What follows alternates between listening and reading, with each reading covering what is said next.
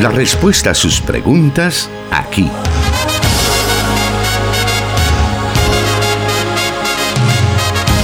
En Solución Bíblica. Comenzamos. Damos cita nuevamente en el programa Solución Bíblica para poder aprender de la palabra de Dios, qué es lo que la Biblia dice respecto a las preguntas que nos surgen cuando estamos estudiándola, cuando también estamos viviendo nuestra vida normal, surgen ciertas situaciones en las cuales necesitamos que Dios nos ilumine para tomar las mejores decisiones. Por eso es este programa, para que juntos podamos aprender lo que la Biblia nos dice en cada circunstancia. Le damos la más cordial bienvenida. Ya se encuentra con nosotros para responder a sus preguntas el pastor Jonathan Medrano. Bienvenido, pastor. Gracias, hermano Miguel. Un saludo para todos nuestros oyentes que en cualquier parte del país o fuera del país están pendientes ya de la señal que se emite desde la cabina de Plenitud Radio en la ciudad de Santa Ana esto en el occidente de la República del Salvador. Gracias por estar siempre en nuestra sintonía y tenemos una nueva oportunidad más de aprender de la palabra de Dios a través de las preguntas e inquietudes que nos hacen nuestros oyentes. Así que gracias por concedernos este privilegio de poderles servir de esta manera. Siempre nos encanta mencionar a través de, las plataformas o las emisoras en este caso, donde se está transmitiendo en cadena este programa a través de Restauración 100.5 FM. También estamos a través de 1450 AM Restauración San Miguel, 540 AM la estación de la palabra y por supuesto desde donde se genera esta señal en Plenitud Radio 98.1 FM para Santa Ana, Sonsonate y Aguachapán.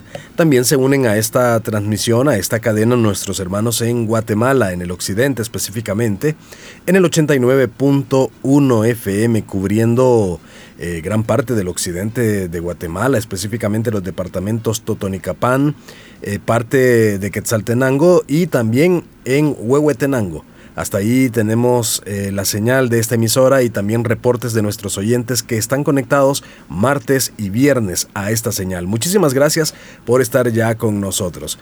Vamos a dar inicio esta tarde al programa y vamos a dar a conocer la primera pregunta que nos han enviado. Y esta dice así, ¿es correcto que dé mi diezmo a las personas necesitadas?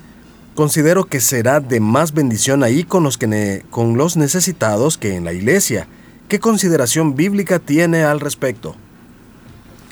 Bueno, una de las cosas que nosotros debemos de entender es que para los cristianos la palabra de Dios es la norma de fe que rige todas nuestras decisiones, nuestras actitudes y va moldeando nuestra vida en el día a día.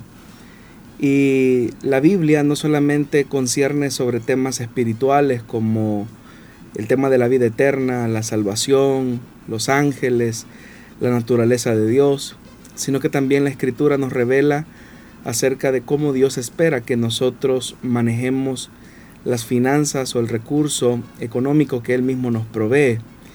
Y en el tema de la forma en cómo nosotros podemos expresar nuestro reconocimiento a su señorío, aún en estas áreas de la vida, el Señor ha estipulado tres formas en las que podemos hacerlo. Uno es a través del el diezmo, que es la décima parte de nuestros ingresos que entregamos al Señor en un reconocimiento al sacerdocio de Cristo, tal como la carta de los Hebreos nos lo menciona. El otro elemento es las ofrendas, que son una siembra que se hace en la obra de Dios con el deseo eh, de contribuir para el avance de la misma, pero también es la manera en que Dios multiplica aquellas bendiciones que Él mismo nos provee. Y un tercer aspecto de esta, em, de, este, de, esta vinculación eh, en el tema económico, en lo que se refiere a la obediencia del creyente en el tema financiero, es el hacer misericordia o lo que también nosotros conocemos como limosnas que es un préstamo que se hace al Señor y que como también la misma escritura nos lo señala, que el que da al pobre al Señor presta.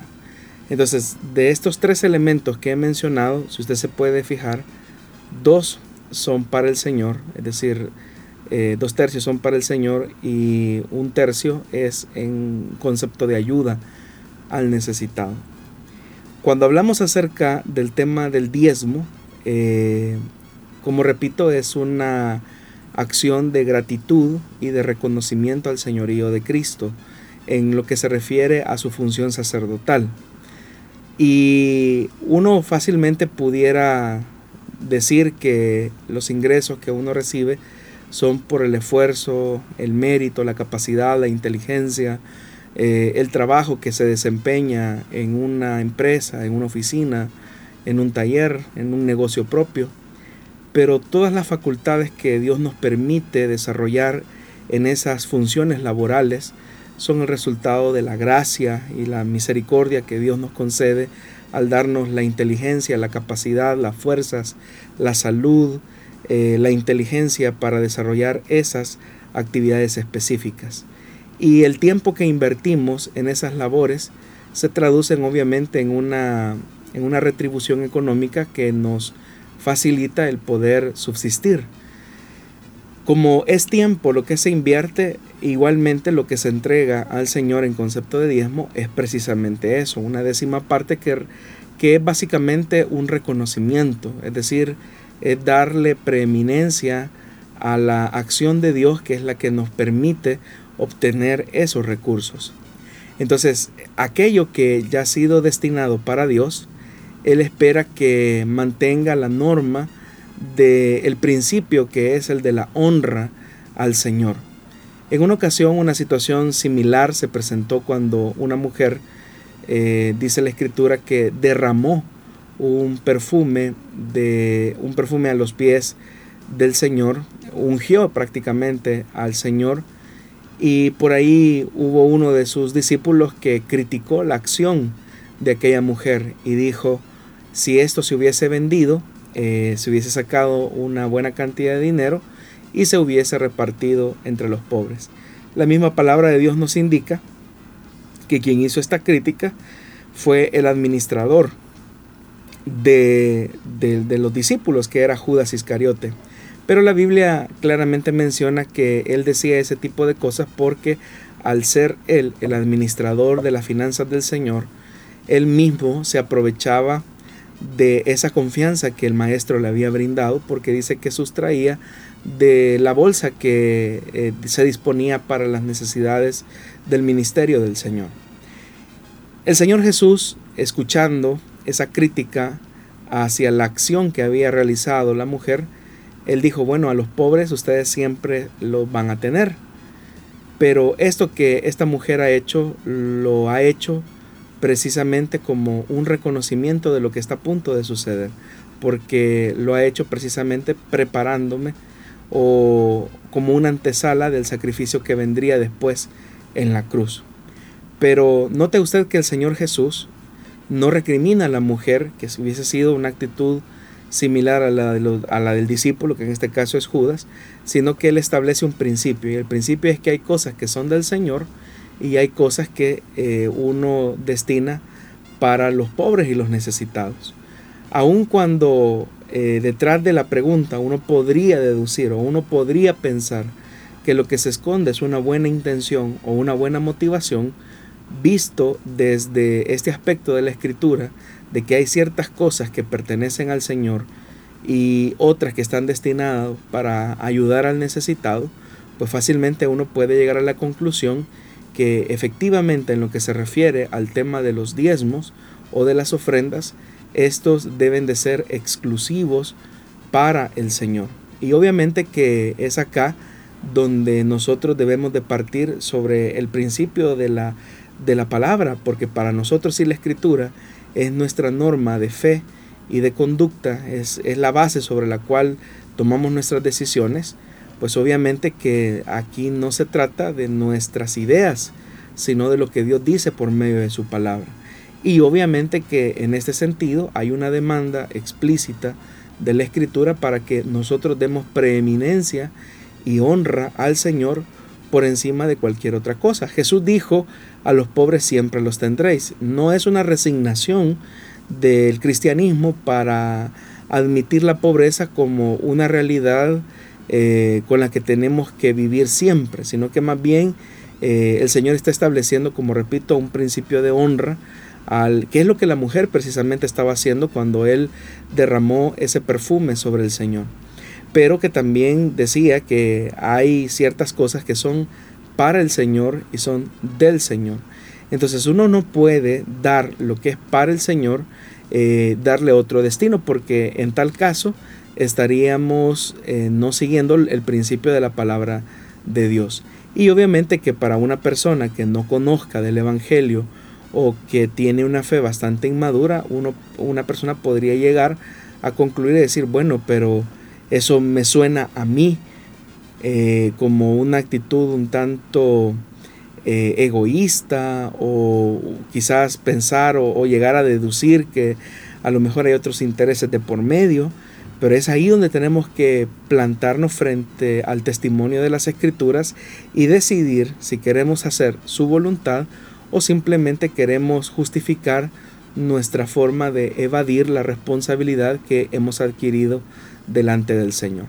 Al final todas estas cosas solamente establecen un principio y es que aquellos que actúan con este nivel de mezquindad hacia el Señor, lo único que reflejan que es que muchas veces ni son participantes del avance de la obra de Dios y tampoco muestran en realidad un verdadero interés hacia el necesitado. Porque normalmente aquellas personas, y hablo de aquellos creyentes nacidos de nuevo, que son fieles al testimonio de la palabra, eh, también tienen un compromiso activo hacia las personas necesitadas. Y por eso es que la misma palabra establece la realidad del compromiso cristiano hacia aquellas personas que lo necesitan. Pero el fin de esta ayuda no se puede sustituir con algo que ha sido consagrado al Señor como un elemento de honra a la fuerza, la inteligencia, las capacidades, las destrezas que Él mismo nos ha concedido para obtener ese recurso que se traduce pues en una utilidad o en el salario que recibe un empleado. Todos estos elementos son importantes que debemos de considerar al momento de ejercitar estas prácticas cristianas. ¿Qué considera usted sobre que el tema financiero, como el diezmo y las ofrendas, causa siempre reparo en las personas? Lo que sucede, hermano, es que detrás de esas preguntas que a veces las personas hacen como por ejemplo cuando ellos dicen, no, lo que pasa es que el tema del diezmo era del Antiguo Testamento, o demuéstrenme bíblicamente que a dónde dice la Biblia que la iglesia primitiva tenía esta práctica, o cómo se tiene esa práctica en el Nuevo Testamento. Eh, detrás de todas estas preguntas, como usted bien dice, hay un reparo de las personas o una negación a, a ser parte del plan financiero de Dios. Pero en realidad lo que se esconde es una, un, elemento de incredulidad muchas veces porque efectivamente cuando participamos de la obra de, de Dios, humanamente hablando uno podría pensar, bueno, es que voy a tener menos ingresos, olvidando que es Dios el que ha puesto ese ingreso en nuestras manos y que si Dios decidiera pedírnoslo absolutamente todo, pues Él lo haría bien porque de la mano de Dios hemos recibido esa bendición. Sin embargo, el Señor es misericordioso porque nos concede que administremos más de lo que de lo que podríamos darle a él con el deseo obviamente que tengamos una actitud de agradecimiento y de reconocimiento. Entonces, yo entiendo que en muchos lugares han existido abusos en el tema financiero y es por eso que las personas muchas veces muestran como su resistencia a este tipo de, prácticas. Pero insisto, no porque la actuación de ciertos hombres o de ciertas organizaciones haya sido negativa con respecto a los recursos que las personas colocan en manos de esos ministerios, significa que todos también están haciendo lo mismo que aquellas personas que tropiezan en este aspecto. Creo que tenemos que aprender a, hacer como una diferencia, una distinción.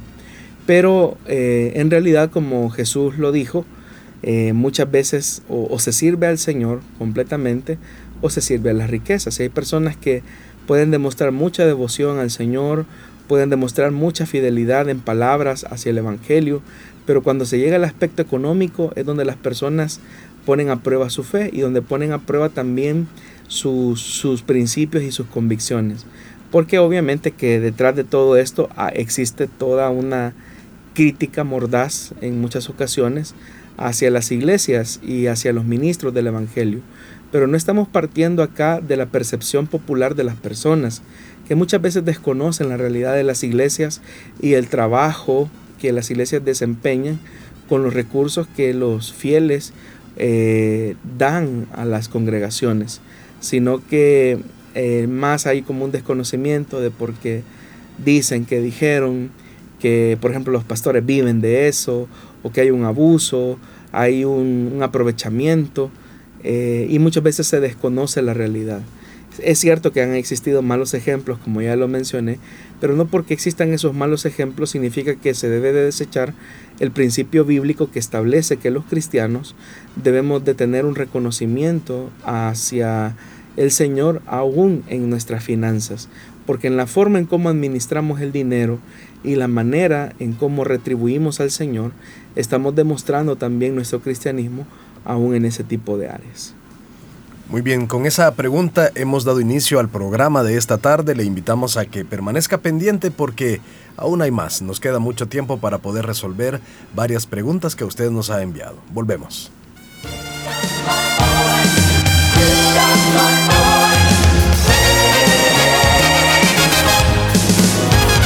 Transmitiendo solución bíblica para El Salvador y el mundo.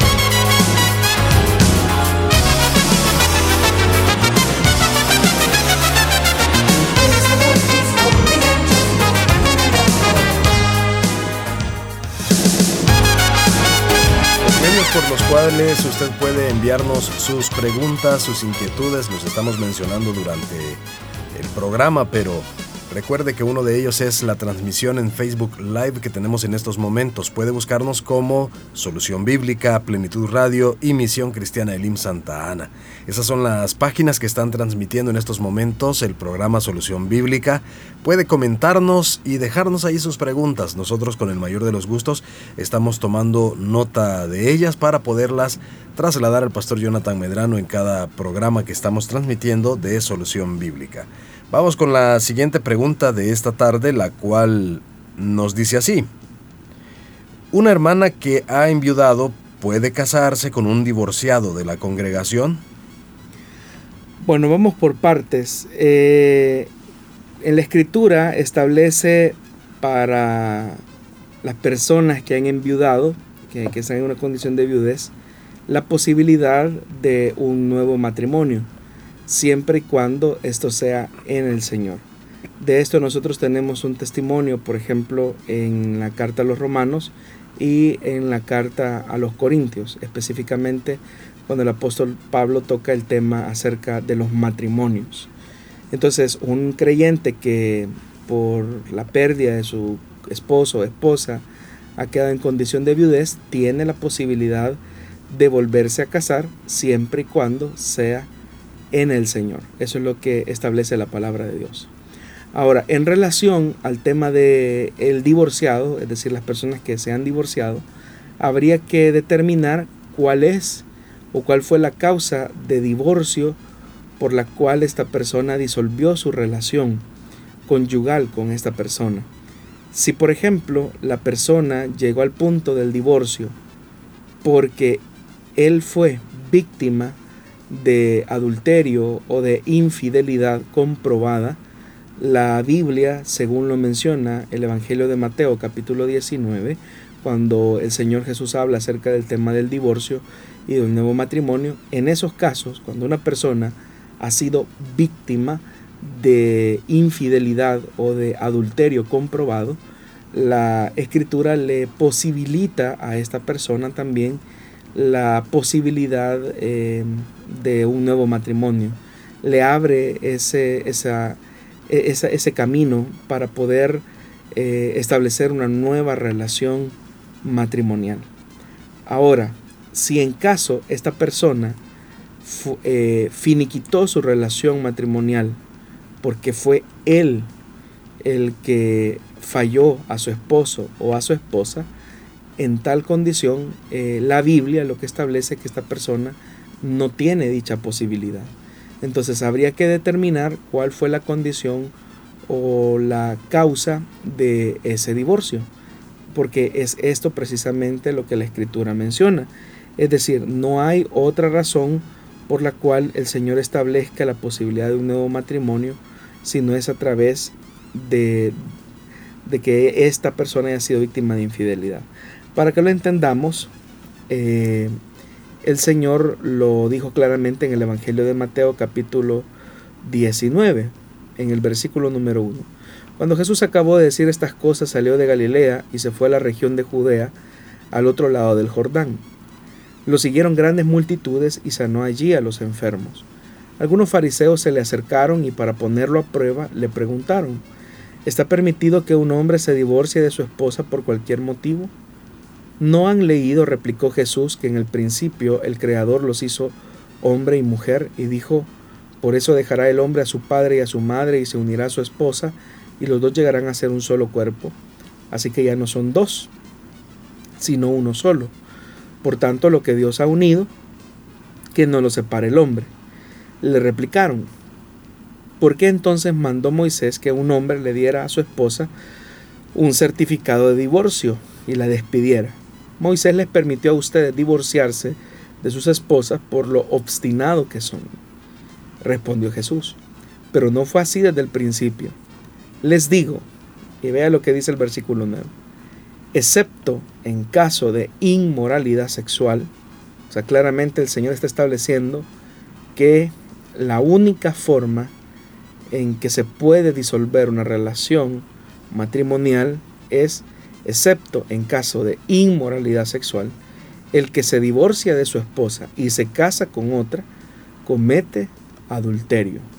Entonces la Biblia, al hablar de esta excepción, brinda la posibilidad que la persona que ha sido víctima de infidelidad o de adulterio tenga la posibilidad de rehacer su vida con una nueva persona y en el caso del creyente pues obviamente siempre y cuando sea en el Señor. Entonces, eh, habría que conocer cuáles fueron las condiciones que eh, disolvieron la, la relación matrimonial de esta persona que se ha divorciado. Muy bien, vamos a aprovechar este bloque también para poder introducir la siguiente pregunta que tenemos para esta tarde mencionar que estamos leyendo sus comentarios, sus mensajes a través de WhatsApp. Puede seguirlos enviando y con el mayor de los gustos le estaremos dando respuesta, los estaremos leyendo. Si son algunas preguntas que usted nos está enviando, claro que vamos a tomar nota de ellas y las daremos a conocer en futuros programas. La siguiente pregunta dice así. Tengo una inquietud. En la Biblia encontramos un pasaje que está en Primera de Corintios, capítulo 7, versículo 14, en adelante, donde dice que los hijos son santificados en el matrimonio. Mi pregunta es, ¿hay una edad puntual en la que los hijos pierden esa santificación? Bueno, vamos por partes. Este pasaje hay que entenderlo dentro del contexto que Pablo está eh, tratando la manera de dar respuestas a las preguntas que los corintios han estado haciéndole al apóstol con respecto al matrimonio. Y una de las preguntas que surge eh, dentro de los corintios es sobre los matrimonios mixtos. Los matrimonios mixtos son las relaciones matrimoniales entre un creyente y un incrédulo, es decir, que una de las partes del matrimonio llega primero al Evangelio y la otra no. Entonces surgía la pregunta entre los corintios si en tal caso, si un creyente llega al Evangelio, al conocimiento de Cristo, si éste debía de separarse o divorciarse de su esposo o esposa incrédulos. Y ante eso es que el apóstol Pablo trata la manera de amonestar y advertir a los cristianos para que se mantengan en esa unión matrimonial si el esposo o la esposa incrédula lo, admiten. Y en ese contexto es que el apóstol Pablo pues, va a dar esa recomendación. Para que nosotros nos ubiquemos en el pasaje, eh, vamos a leer desde el versículo número 10, eh, eh, para que el contexto nos sirva como un parámetro para entender a qué el apóstol Pablo se estaba refiriendo con el tema de la santificación. A los casados les doy la siguiente orden, no yo, sino el Señor, que la mujer no se separe de su esposo. Sin embargo, si se separa, que no se vuelva a casar. De lo contrario, que se reconcilie con su esposo. Asimismo, que el hombre no se divorcie de su esposa. A los demás les digo yo, no es mandamiento del Señor, si algún hermano tiene una esposa que no es creyente y ella consiente en vivir con él, que no se divorcie de ella. Y si una mujer tiene un esposo que no es creyente y él consiente en vivir con ella, que no se divorcie de él. Porque el esposo no creyente ha sido santificado por la unión con su esposa. Y la esposa no creyente ha sido santificada por la unión con su esposo creyente. Si así no fuera, sus hijos serían impuros, mientras que de hecho son santos. Vamos a partir primero de una pregunta que es fundamental. Cuando hablamos de santificación, de esa acción eh, de santificación, todos sabemos que la, la, única persona que produce la santificación eh, en, en, otro, es decir, e, es Dios nada más. Eh, es Dios el único que puede santificar a una persona por la acción reconciliadora que se obtiene por medio del perdón de Jesús, por medio de su sacrificio en la cruz. Entonces, no existe una posibilidad que un ser humano pueda santificar mediante su fe en el Señor a otra persona por la conexión familiar o la relación eh, que los une. Entonces, si no es si no es a través de las relaciones familiares o de los vínculos eh, más íntimos como el del matrimonio o de la relación de padres e hijos que tienen este efecto santificador salvífico, entonces a qué se está refiriendo el apóstol Pablo cuando habla precisamente de, esto, que, que dice que el esposo no creyente ha sido santificado por la unión con su esposa. Obviamente que si no es creyente, si el esposo no es creyente, obviamente que es una persona que no ha sido santificado en el aspecto eh, salvífico, sino que eh, ha sido santificado por el testimonio de la persona que ha creído en Jesús. ¿A qué se refiere entonces el apóstol Pablo?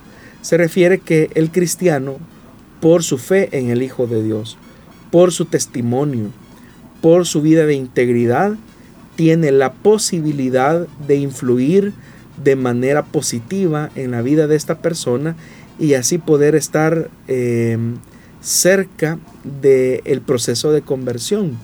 Es decir, el cristiano o la cristiana tiene la posibilidad que por medio de su vida de integridad, por medio de su testimonio, por medio de la predicación de la palabra, pueda llevar a su esposo o esposa inconversa al conocimiento del Evangelio.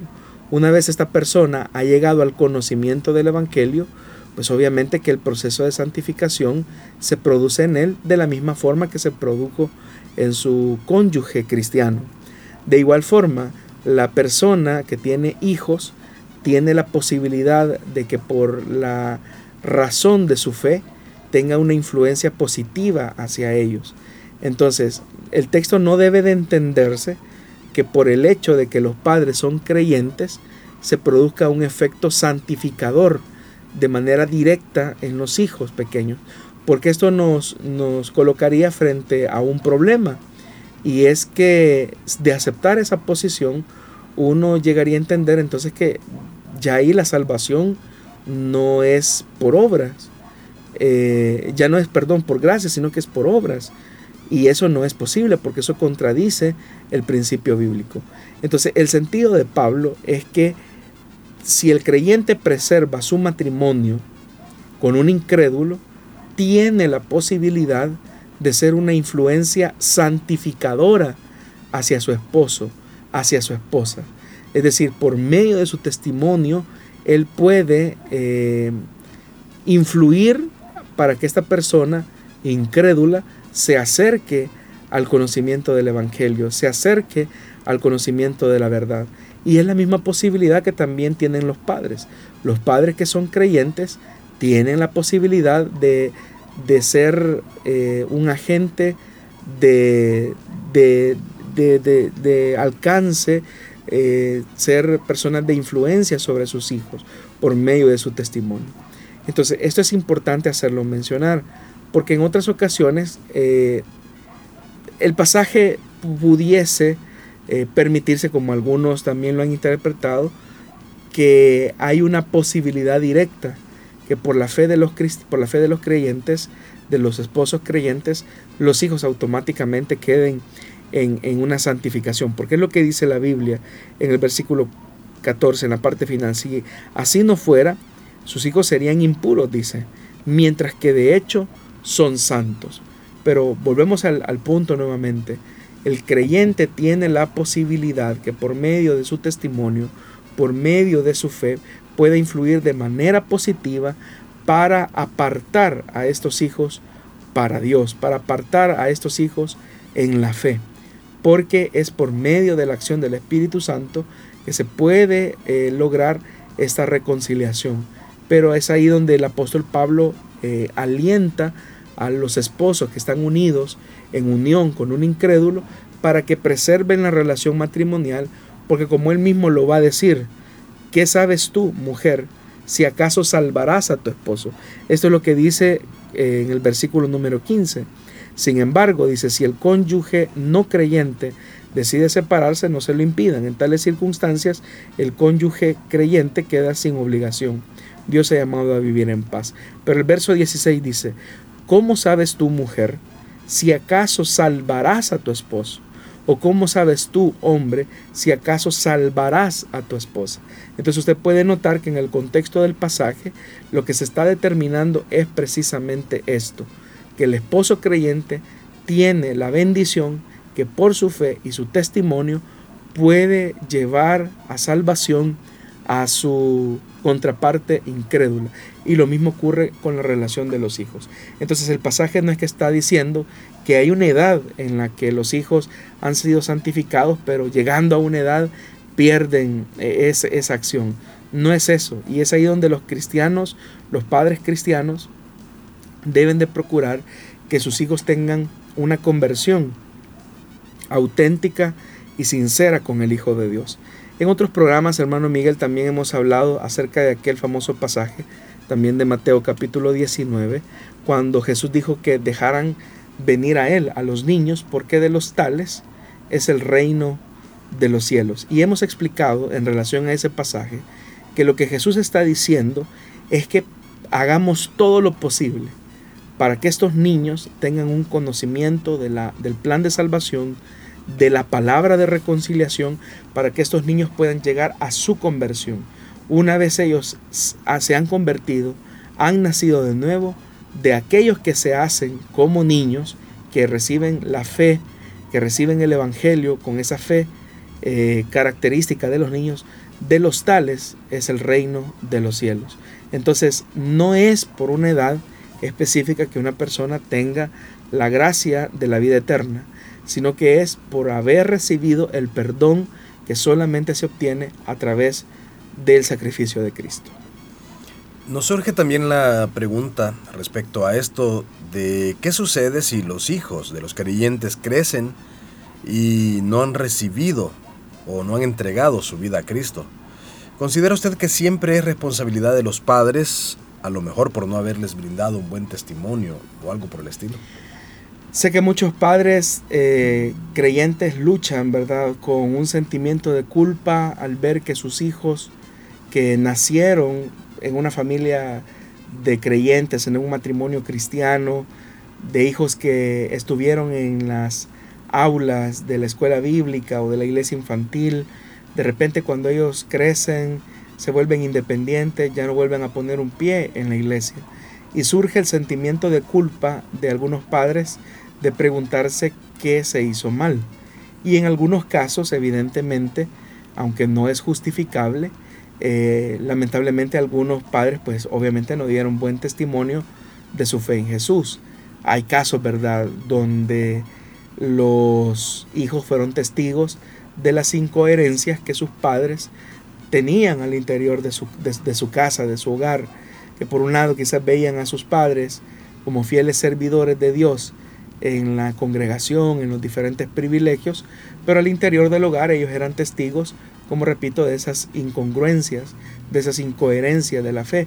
Y eso de alguna manera vino a ser como una piedra de tropiezo para que ellos pudieran acercarse al Evangelio. Obviamente que cuando somos eh, testigos de la palabra de Dios, cuando escuchamos la palabra de Dios, somos responsables delante de Dios frente a ese anuncio. Uno no puede excusarse y decir, bueno, es que por el mal testimonio que me dieron mis padres, por eso es que no creo en Jesucristo, porque no porque, como dice el apóstol Pablo en su carta a los romanos, no porque Israel haya fracasado significa que Dios eh, ha mentido en relación a la revelación que él ha hecho de su palabra. Dicho de otra manera, no porque existan malos creyentes, eh, significa que el testimonio del Evangelio, la eficacia del Evangelio esté en detrimento. No, no, lo uno no implica lo otro. Sin embargo, con todo esto, también sabemos de casos de padres que han dado un buen testimonio, han sido coherentes con su experiencia de fe y han hecho todo lo posible por brindarle un buen ejemplo a sus hijos. Y aún así estos hijos se vuelven en hijos rebeldes, en hijos que ofenden a Dios abiertamente y es ahí donde el sentimiento de culpa puede embargar el corazón de, de, estos padres. Una cosa que es importante y que podemos decir es que lamentablemente hay padres piadosos que tienen hijos impíos, como por ejemplo el caso del profeta Samuel. ¿Quién va a dudar del testimonio y de la palabra que Dios le entregó al profeta Samuel? Una vida impecable, una vida íntegra. Sin embargo, no se dice lo mismo de los hijos de Samuel, al contrario, el testimonio que ellos brindaban y también el testimonio que el pueblo brindaba acerca de ellos era bastante deplorable. Entonces la misma Biblia nos menciona que hay padres piadosos que lamentablemente tienen hijos impíos. Pero también puede ocurrir lo, opuesto, ¿verdad? Hay padres impíos que pueden tener hijos piadosos que lleguen al conocimiento del Evangelio. Entonces cada quien, hermano Miguel, respondiendo a su pregunta, debe de hacer una valoración sincera acerca de cuál es el testimonio que se le ha brindado a los hijos. Y no me estoy refiriendo por testimonio solamente a las palabras que nosotros podamos decirle a nuestros hijos, porque como eh, reza ese adagio popular, eh, un ejemplo arrastra más que mil palabras. Entonces uno debe de hacer una valoración honesta en cuál ha sido la calidad de fe que hemos transmitido, comunicado a nuestros hijos.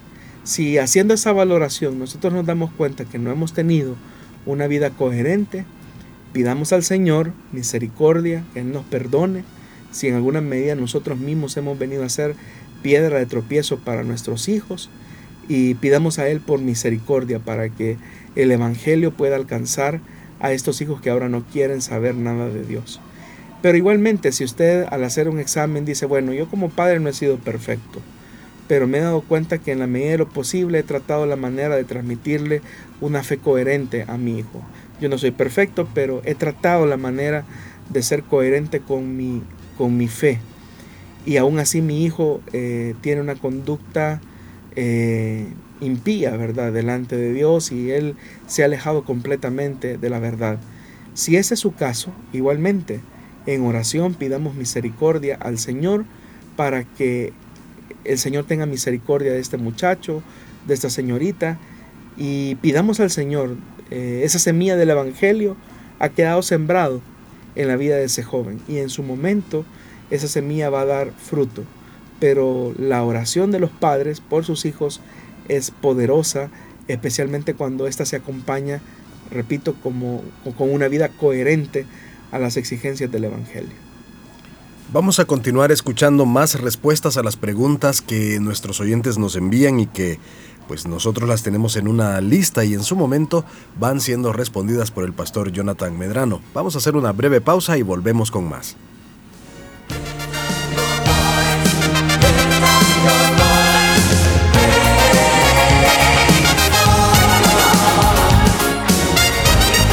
Escríbenos tus preguntas al número de WhatsApp de Plenitud Radio 503 7848 5605 y número de WhatsApp de Restauración 503 78 56 94 96.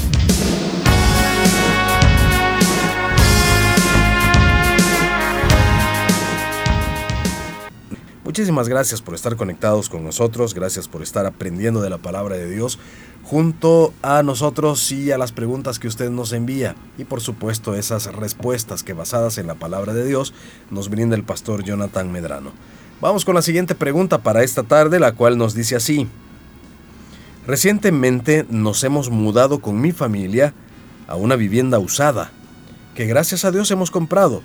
Sin embargo, desde que nos mudamos allí, Toda mi familia ha experimentado cosas extrañas, como ruidos, sombras y objetos que se mueven de un lugar a otro. A mis hijos más pequeños los ha llevado a tener crisis de ansiedad. ¿Qué podemos hacer? ¿Son fenómenos espirituales del mal? ¿Puede ocurrir eso en un lugar donde viví, donde vivan hijos de Dios? Bueno, uno no puede negar, ¿verdad?, que así como existe un mundo físico, existe también un mundo espiritual que, no vemos. Y efectivamente, pues la Biblia nos habla que en las regiones celestiales, eh, o regiones celestes más bien, hay toda una actividad espiritual de la que humanamente hablando pues no somos conscientes porque no la percibimos con, con nuestros ojos, sin embargo es una realidad, está ahí.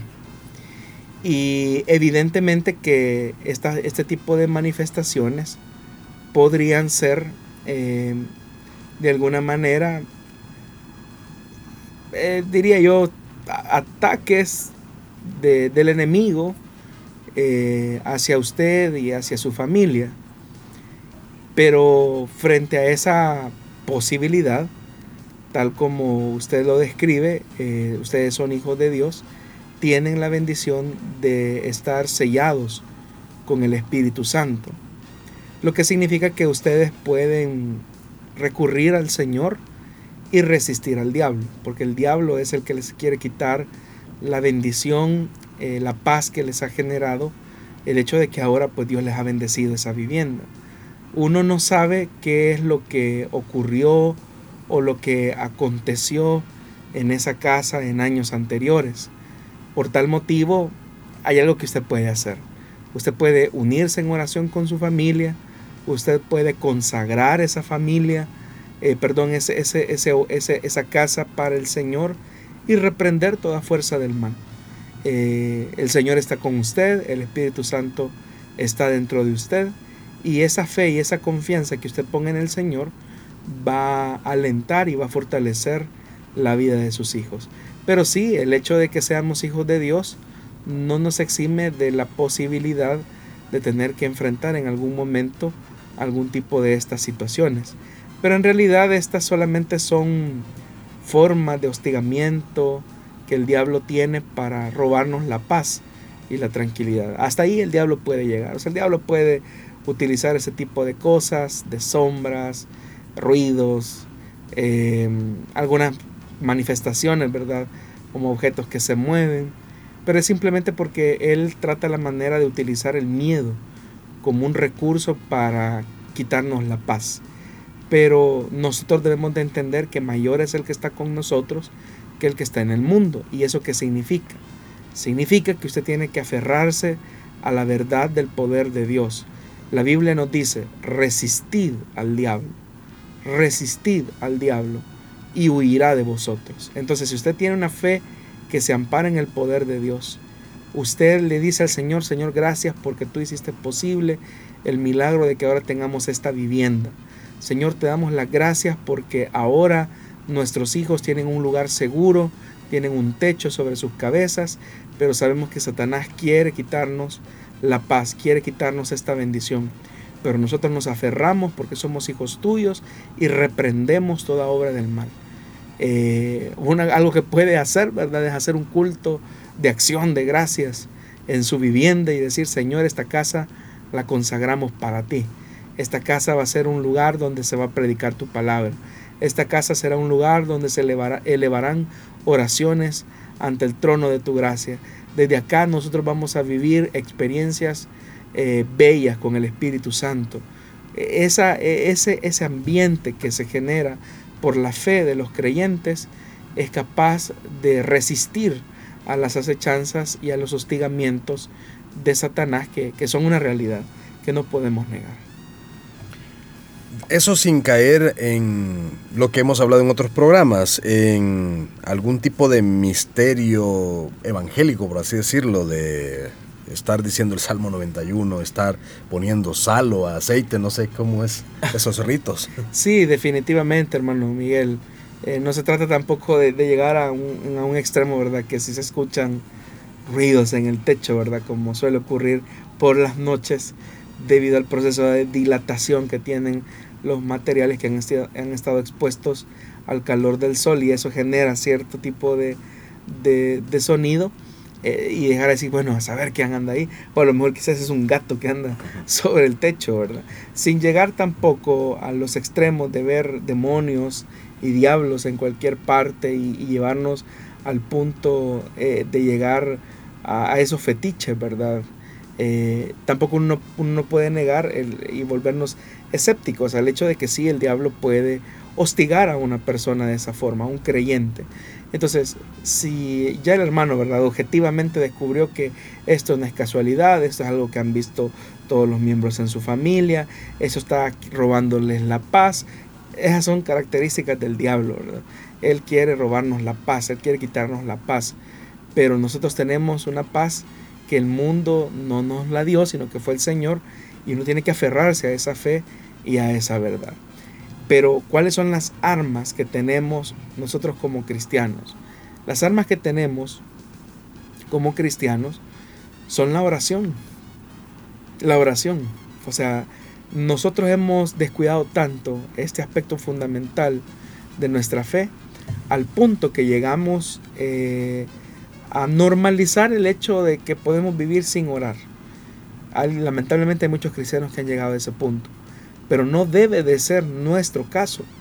La oración para nosotros debe de ser de vital importancia, así como el agua es necesaria para vivir, la oración es, importante para el creyente, especialmente para estar firmes en el día en el que Satanás trate por todos los medios de hostigar eh, nuestra fe o tratar la manera de alejarnos de nuestra confianza en el Señor. Muy bien, vamos a aprovechar estos cinco minutos que restan para poder finalizar el programa y vamos con la siguiente pregunta que nos envía nuestra audiencia y nos dicen así. En una ocasión le escuché decir a usted que el infierno es un lugar donde la presencia de Dios no está. ¿Significa entonces que las representaciones del fuego, del gusano que no muere o de la oscuridad misma no son literales? Y si es así, ¿cómo creerán las personas si solo les decimos que es un lugar donde Dios no está? Saludos desde San Miguel, nos dice el oyente.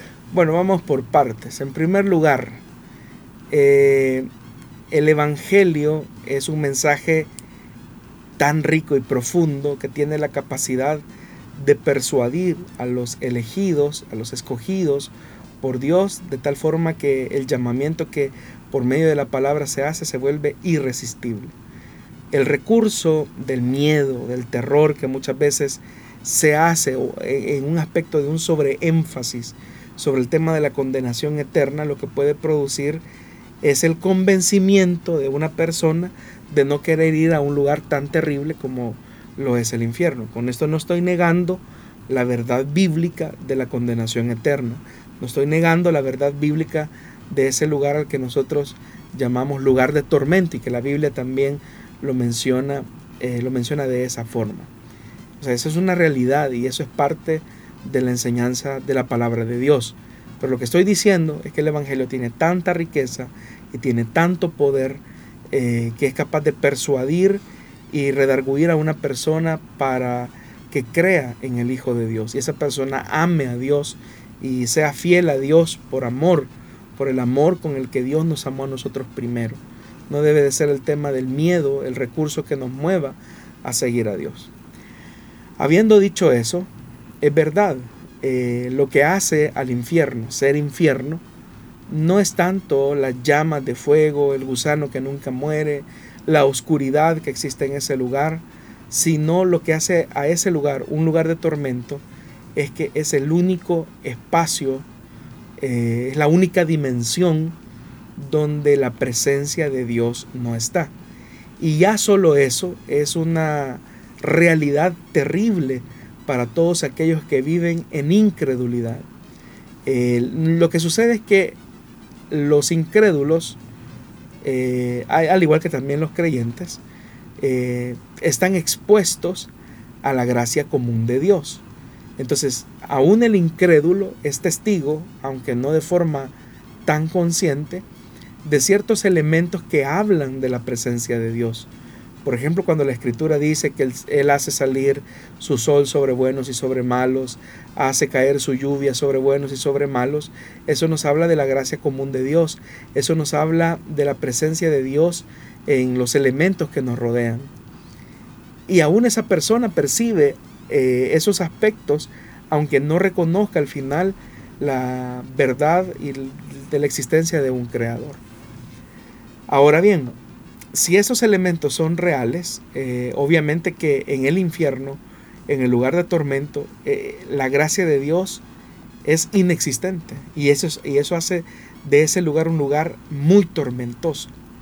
Cuando la Biblia utiliza estas descripciones como el fuego, el gusano que nunca muere, el lugar de oscuridad, eh, en realidad solo esos recursos o esas descripciones son bastante terribles, son terroríficas, pero son solamente recursos que la Biblia utiliza para transmitirnos que si estos recursos de por sí dan temor, la realidad que tratan la manera de transmitir estos recursos es peor todavía. Es decir, si el fuego eh, provoca terror en el ser humano, la realidad del infierno como lugar de tormento es peor que el fuego.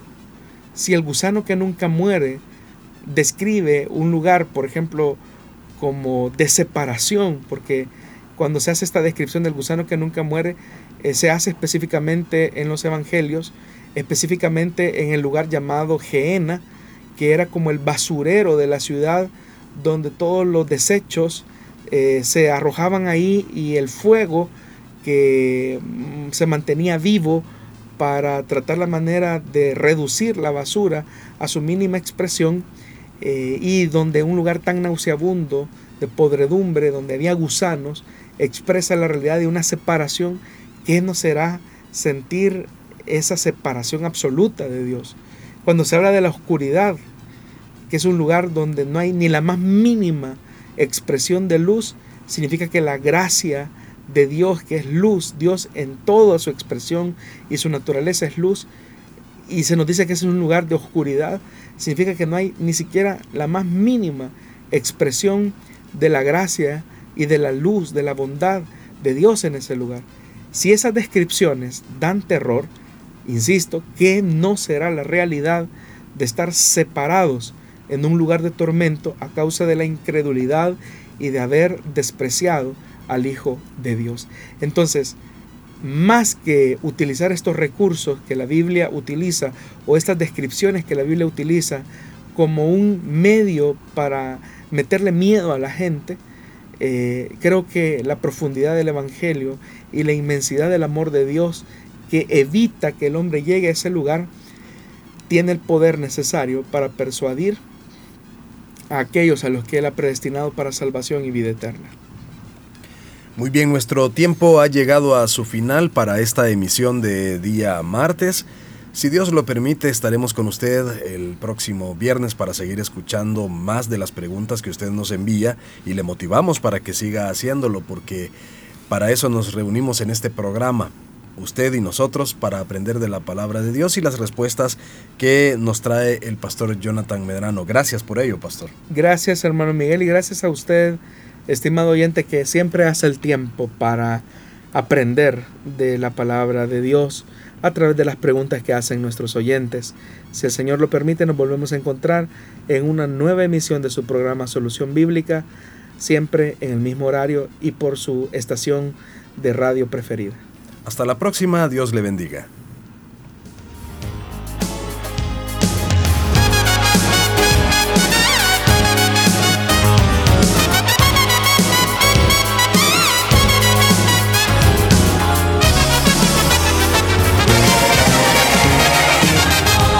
Dios da la sabiduría y el conocimiento. Solución bíblica. Hasta el próximo programa.